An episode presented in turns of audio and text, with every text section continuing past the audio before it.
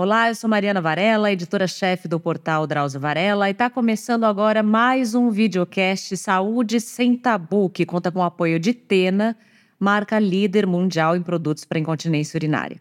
Esse é o 37º episódio do nosso programa e aqui é um espaço para a gente discutir assuntos que são cercados de tabu e costumam ser pouco ou mal abordados pela mídia e pelos próprios médicos. Seja bem-vindo.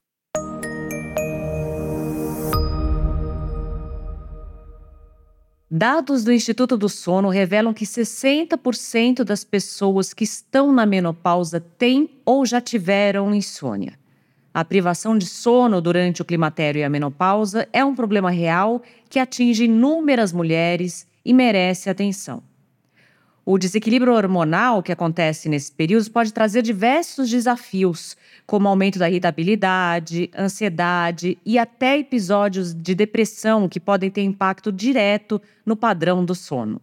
Além disso, sintomas físicos, como as ondas de calor, podem trazer muito incômodo e prejudicar o descanso de qualidade. E hoje conosco está a doutora Helena Rachou, que é ginecologista e chefe do setor Sono na Mulher, uma parceria da Unifesp e do Instituto do Sono, para explicar mais sobre a relação entre sono e menopausa. Seja bem-vinda, doutora Helena. Muito obrigada pelo convite. Doutora, eu queria que começasse explicando por que, que o sono de qualidade é importante para a saúde. É muito importante a gente ter uma boa noite de sono, porque isso vai representar uma boa qualidade de vida no dia seguinte.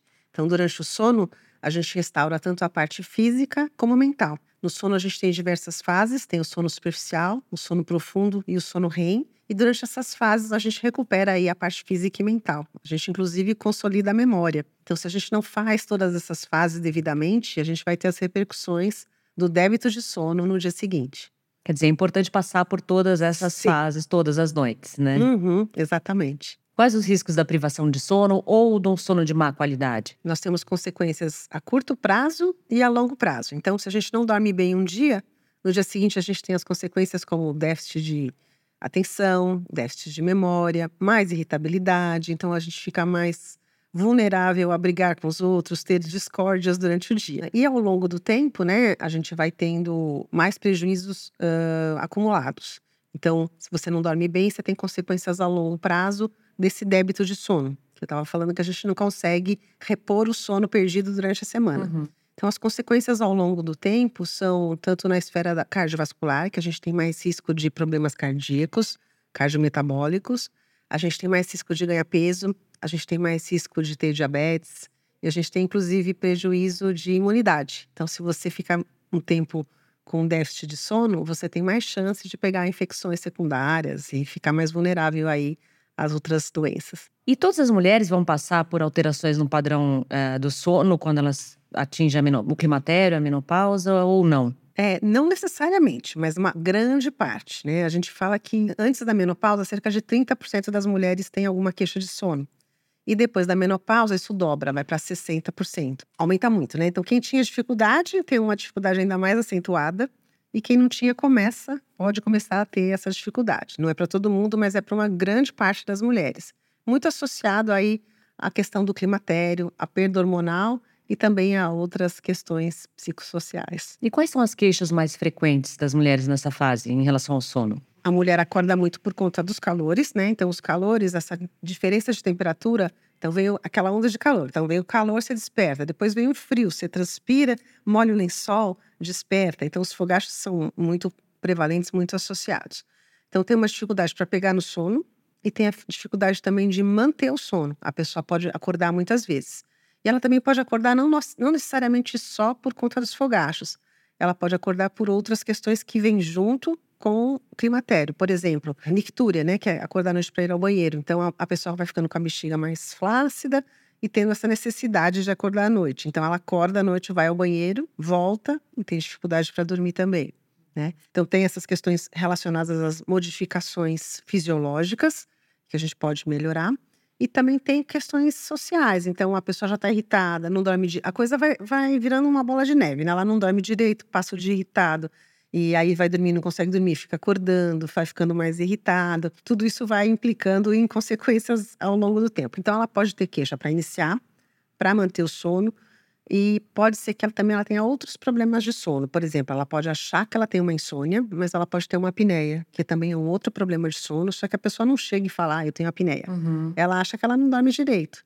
E aí o médico perguntando, né, coisas específicas vai, ah, mas não é por causa de insônia, porque seu sono está prejudicado por outro distúrbio de sono. Agora, qual é a relação entre os hormônios femininos e o sono? Porque a gente sabe que em outras fases da vida, por exemplo, gravidez, às vezes também dependendo da fase do ciclo menstrual, isso também altera o sono, né? Aí eu queria que você falasse um pouquinho das mudanças hormonais, como elas afetam o sono, lógico, pensando mais no, no, no climatério. climatério né? É, a gente fala que ao longo da vida tem muito impacto da questão hormonal no sono na mulher, tanto que é um, um capítulo à parte, os distúrbios de sono na mulher.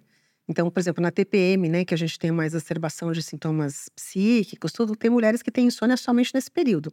Então, está relacionado aí a alterações de, de hormônios específicos nesses dias e depois passa a TPM, melhora o sono também. Né? Na gestação, como você falou, também tem as coisas inerentes a essas modificações. E, particularmente na menopausa, com a perda do estrogênio, a gente tem essas ondas de calor que impactam diretamente, né? A perda da progesterona, que é um segundo hormônio que a gente produz no ovário, e a progesterona é considerada um estimulante ventilatório. Então, com a perda da progesterona, a gente também tem mais chance de ter apneia. Então, é o que a gente brinca, né? Que antes da menopausa, os homens roncam mais que é. as mulheres. E depois da menopausa, as mulheres tendem a aumentar essa prevalência aí de ronco também, que é um pouco devido a essa questão hormonal. Então, o estrogênio e a progesterona, eles dão uma estabilidade no sono, deixam o sono mais estável. Bom, como a gente conversou no início, cerca de 60% né, das mulheres na menopausa têm algum tipo de insônia, né? Quais são as causas da insônia nessa fase? Você falou um pouquinho dos fogachos que atrapalham o sono, mas não são só os fogachos, né? Acontece, a insônia acontece por outros motivos também. Exatamente. Então a gente tem os fogachos, né? Que esse é mais fácil de entender, né? uhum. né? Tem a onda de calor, depois tem o frio, isso, essa modificação de temperatura, é o cobre-descobre, né? Que a gente brinca uhum. a noite inteira, cobre-descobre leva a acordar. A nictúria, que é acordar para ir no banheiro, que também é uma decorrência aí da falta, da falta de hormônio. Tem as oscilações de humor, então muito relacionado também a essa fase da vida, tanto da parte hormonal como da parte psíquica, tem mais chance de ter depressão e ansiedade. E essas duas comorbidades estão intimamente relacionadas com insônia. Então, depressão leva a insônia, insônia a depressão e ansiedade a mesma coisa. E tem outros problemas de sono, como a apneia, né, que pode aparecer, também decorrente da, da modificação hormonal e também do ganho de peso, que também podem levar ao sono fragmentado. Então, a queixa é um sono de má qualidade, ou dificuldade para dormir, ou dificuldade para manter, e as causas estão relacionadas aí às modificações físicas, e também as modificações psicossociais que a gente vive. A gente falou que, né, que algumas mulheres elas têm esses despertares noturnos por causa dos fogachos, né, as famosas ondas de calor. Por que, que esses fogachos são mais frequentes à noite? Na verdade, eu acho que durante o dia, às vezes a gente não tem tempo para observar tanto. Né? Então, acho que à noite eles impactam mais na qualidade da, de vida da gente. Claro, depende muito da função do que você está fazendo no dia. Então, como incomoda mais, talvez a gente observe mais, mas não necessariamente ele mais prevalente à noite.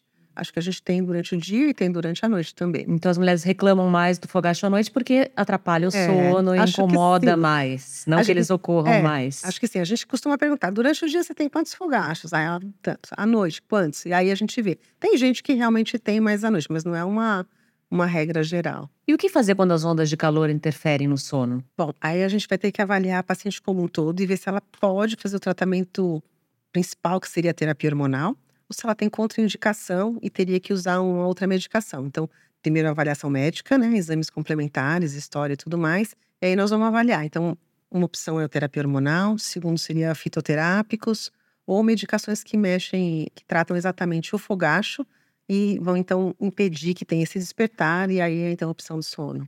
E tem mulheres que têm mais, né, fogachos com mais intensidade, né, doutora? Tem mulher que diz, por exemplo, que molha a cama, tem que trocar lençol, trocar roupa. E outras nem tanto, outras conseguem lidar melhor com isso, né? Sim, você sabe, Mariana, que varia também uh, em relação a com relação à parte psíquica. Então, se as pessoas estão mais nervosas, elas têm mais ondas de calor. Estão mais deprimidas também. Então, tem uma associação e também varia de dia para dia. Tem dia que você tem menos, tem dia que você tem mais. E não tem a ver com a temperatura externa, né? Pode estar tá no calor é pior. No Sim. calor é pior mesmo. A gente tem uma, acaba tendo um relato de mais números de, né, de episódios de calor. E outro fator que é comum, né, na menopausa, a gente até falou rapidamente, é, é a apneia obstrutiva do sono, né? O que que provoca o surgimento da apneia? A apneia obstrutiva tem muito a ver ver com a mudança da distribuição de gordura, com a que vem junto com a menopausa, né? É um relato que a gente escuta bastante, né? Que a gente começa a ter ganho de peso, né? Uhum. E o ganho de peso se dá na circunferência do pescoço e também na circunferência abdominal. Então, esse acúmulo de gordura facilita com que a gente tenha uma oclusão das vias aéreas superiores e isso vai fazer com que a gente tenha apneia. Então, você começa a se esforçar para respirar, para vencer esse obstáculo, aí você consegue. Aí é o momento que você tem uma parada respiratória e depois volta a respirar. Então, nessa parada respiratória é que a gente tem a fragmentação do sono. Você falou também da progesterona, né? Do papel da progesterona na apneia. Explica um pouquinho melhor. Então, a, a progesterona é considerada um estimulante ventilatório. Então, estimula a gente, né, a ter a, a respiração. Quando a gente perde a progesterona, a gente perde um dos estímulos de manter essa respiração. Então, por isso que a gente pode também ter um, um aumento da chance aí de ter a apneia obstrutiva do sono depois da menopausa. E como identificar a apneia? Como saber, ah, eu tô acordando porque eu tô tendo apneia? Boa pergunta. É assim, são vários sintomas. Então a gente pergunta se a pessoa tem sonolência durante o dia. Isso é um sinal de que ela tem apneia, porque porque ela começa a aprofundar o sono, ela para de respirar. Então ela começa a não conseguir fazer o sono profundo, que a gente tinha comentado, o sono um, dois, três, o REM. Então, quando ela começa a aprofundar o sono, ela para de respirar. Ela tem que superficializar para poder respirar. Então, ela acaba não conseguindo aprofundar o sono e ela fica sonolenta durante o dia. Então, essa é uma questão importante. Mas às vezes ela não se dá conta disso vezes, durante o sono, né? Às vezes ela não se dá conta. E às vezes a gente então tem que perguntar para o parceiro, para com quem ela dorme, né, para a parceria, e perguntar: alguém já viu se você para de respirar, se você ronca, se você ronca, se dá para ouvir atrás da porta, para a gente ter uma dimensão, e se você faz paradas respiratórias, né? Se alguém identificou que você para de respirar e fica preocupado com isso, para a gente ter uma noção se está tendo episódio de apneia ou se é só o ronco. E tem como tratar a apneia? Tem como aliviar os sintomas? Sim, tem. Ainda bem que para tudo é. tem uma solução, né? Sempre a gente parte do, do, princípio que a gente vai avaliar o paciente como um todo, ver se tem indicação de alguma medicação e tal. Mas a apneia obstrutiva especificamente, a gente tem que fazer o exame da polissonografia, registrar essas paradas, ver quanto que isso está interferindo né, na qualidade do sono objetivamente, o grau dessa apneia.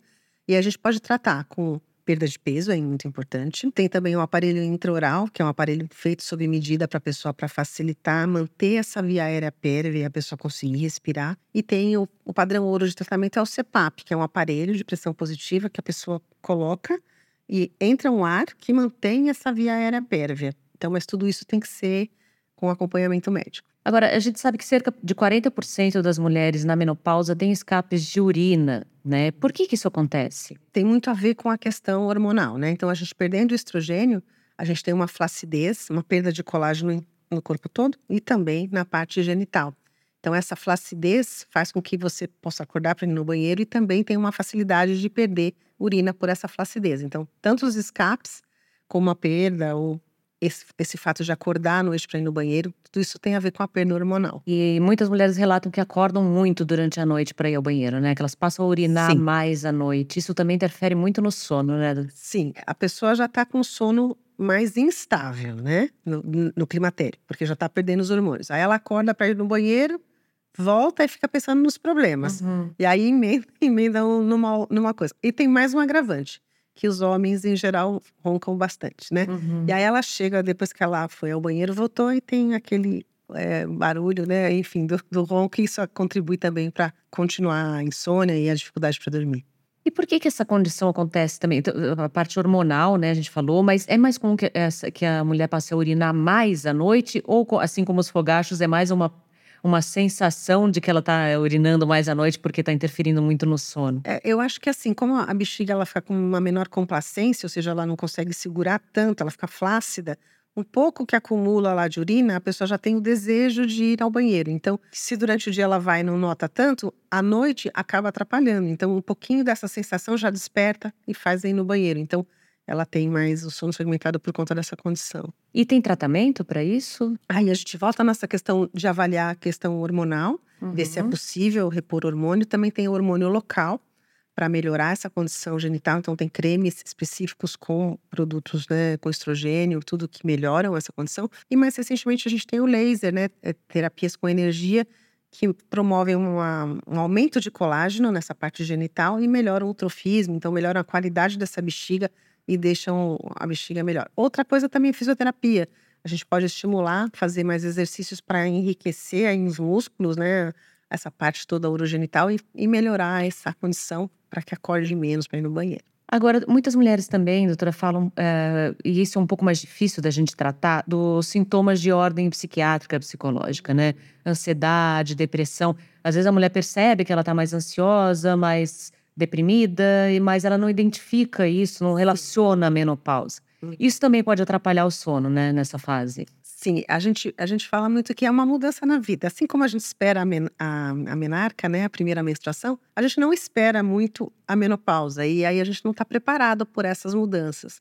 E muitas coisas ac acontecem ao mesmo tempo. Então, tem as modificações físicas, mas tem modificações acontecendo na vida psicossocial. Então, os filhos estão saindo de casa para estudar ou para casar, enfim. Muda a estrutura, né? A mulher que mandava em tudo, de repente não tem ninguém lá para ela mandar. Enfim, tem uma série de modificações do dia a dia que impactam muito no psique, né, no psiquismo da mulher.